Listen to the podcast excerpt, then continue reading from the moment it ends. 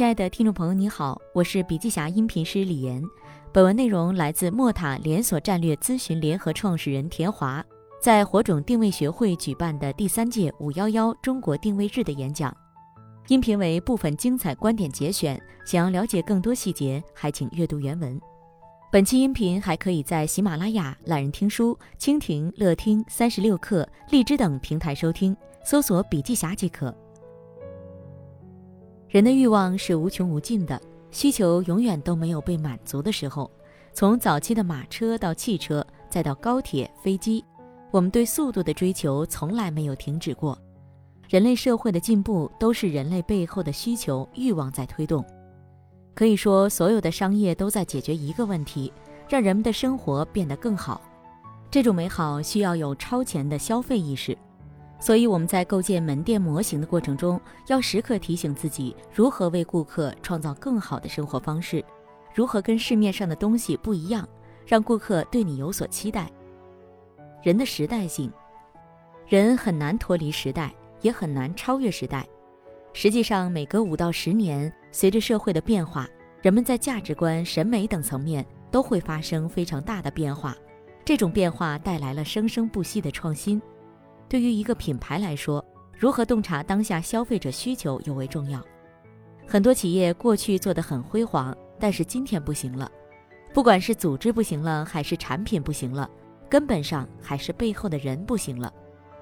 比如，我们发现很多老板做产品研发全凭个人喜好，但现在年轻人的喜好却完全不一样，所以必须改变。我们经常对客户说，四十岁以上的人就不要参与产品测试了。要让年轻人上。人的时代性对于品牌发展是最大的障碍，也是商业真正的机会。所以每个时代都有属于每个时代的品牌。那么，如何找到未被满足的需求呢？我们在做战略咨询的时候，内部有一个非常重要的概念，就是未被满足的需求。这就是我们的起手式，而非所谓的竞争。但事实是，当你考虑未被满足的需求的时候，也自然考虑到了竞争，只是出发点是完全不一样的。如何发现未被满足的需求呢？首先，我们要抓住趋势。从商业的角度来看，我们正迎来一个巨大的时代机会。回顾全球社会发展，我们会发现，基本都经历了四个消费阶段。第一个阶段呢，是国家消费阶段，物资极度短缺。要完善国家的基础建设需要，我们国家早期的计划经济就是这样。第二个阶段是家庭消费阶段，随着技术不断进步，物资生产能力越来越强，国家的需求满足之后，开始逐渐满足家庭的需求。八十年代三大件儿，冰箱、彩电、洗衣机，都是解决家庭需求。第三个阶段是个人消费阶段。家庭需求满足之后，开始满足个人需求。那这个时候呢，人们开始追求物质，想要拥有更奢华的产品和服务，奢侈品大行其道。第四个阶段是个性消费阶段，消费过剩，人们的消费意识开始从物质向精神转变，个人价值观、个性消费、性价比逐渐成为时代的消费主流。现在的中国消费市场正在往这个方向发展。最近几年也诞生了很多新品牌，不管是电器、服饰还是餐饮，这些新品牌往往有文化做支撑，同时也有性价比。比如近年来的花西子、瑞幸咖啡，性价比的时代到来，让所有的行业都有可能诞生出一个大品牌。其次呢，是解决现有问题，在时代大趋势下，如何找到机会呢？每一个现有的消费模式都是有缺陷、有问题的。导致顾客会产生很多的抱怨不满。大时代下的机会就在于如何发现并解决这些问题。比如下面这个案例：大米先生。大米先生在进入一线市场时，抓住了一个主流需求——工作餐。我们天天上班，几乎天天要面对灵魂拷问：今天吃什么？对于工作餐，我们到底有什么需求呢？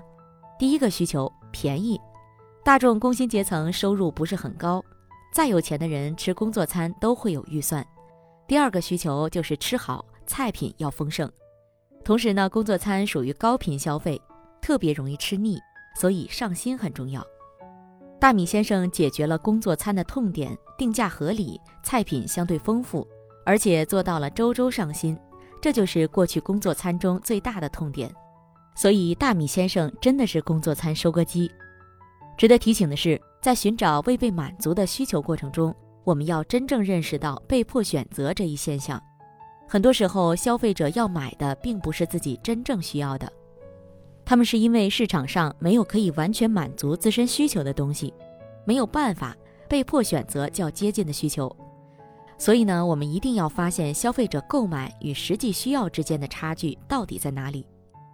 当我们发现未被满足的需求之后，我们就要开始对这片价值空地进行挖掘，将其据为己有。通常来说，我们需要四步。第一步，明确价值，赋予概念。当我们找到了价值空地之后，第一步要做的就是明确价值，赋予概念。有了概念之后，才有清晰的方向。这是我们做所有事情的起点。比如在三线城市，生活节奏没那么快。很多人中午会吃工作餐，但晚上更多的是家庭餐。越是到了晚上，工作餐就越没有生意。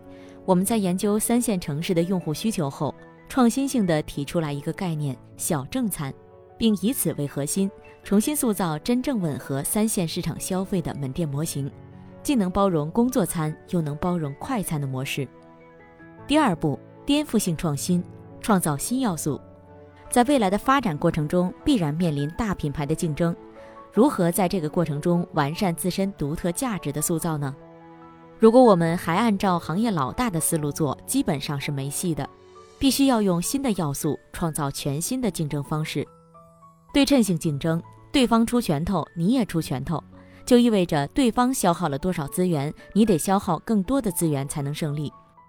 非对称性竞争则可以通过创造新的竞争要素，改变游戏规则，取得四两拨千斤的效果。第三步，推出新产品，对接新需求。随着品牌的发展、经营的深化，我们会不断洞察到新的需求。这时候，我们需要推出新产品，对接新需求，不断完善和迭代自己的模型。这就像微信从早期的熟人间发信息，到后来推出摇一摇和附近的人。打通了与陌生人的连接，再后来呢，推出了朋友圈，盘活了人与人之间的关系，再到推出二维码，打通与线下的关系，然后推出小程序，实现商业化。回到连锁餐饮，我们可以看到肯德基发现家庭需求，推出的全家桶产品，最近基于年轻人的休闲聚会，推出了小时拼盘，销量都特别好。第四步。推出新模型，创造门店矩阵。连锁企业在发展中会面临几个大的问题：第一，不同选址需求千差万别怎么办？第二，面对不同的物业条件如何开店？第三，在根据地市场如何做到坚如磐石？第四，如何更高效地打造品牌？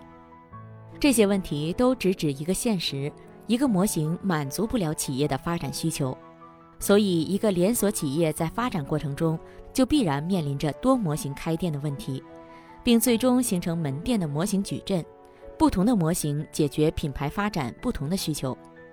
星巴克在模型矩阵上做得非常成功，主力店型放在购物中心、机场、高铁站、写字楼。基于消费升级，开设了星巴克甄选店，有酒吧、手冲咖啡。专门满足精品咖啡人群和白领夜间聚会的消费需求。最后呢，我想告诉大家，连锁品牌只有完成了店型的布局，将商品、空间、运营的组合不断进行重构，不断创造出新的竞争要素，品牌势能和生意才能形成良性的循环。好了，亲爱的听众朋友，今天的分享就到这里，感谢您的收听。有任何感想和建议，您都可以在评论区留言。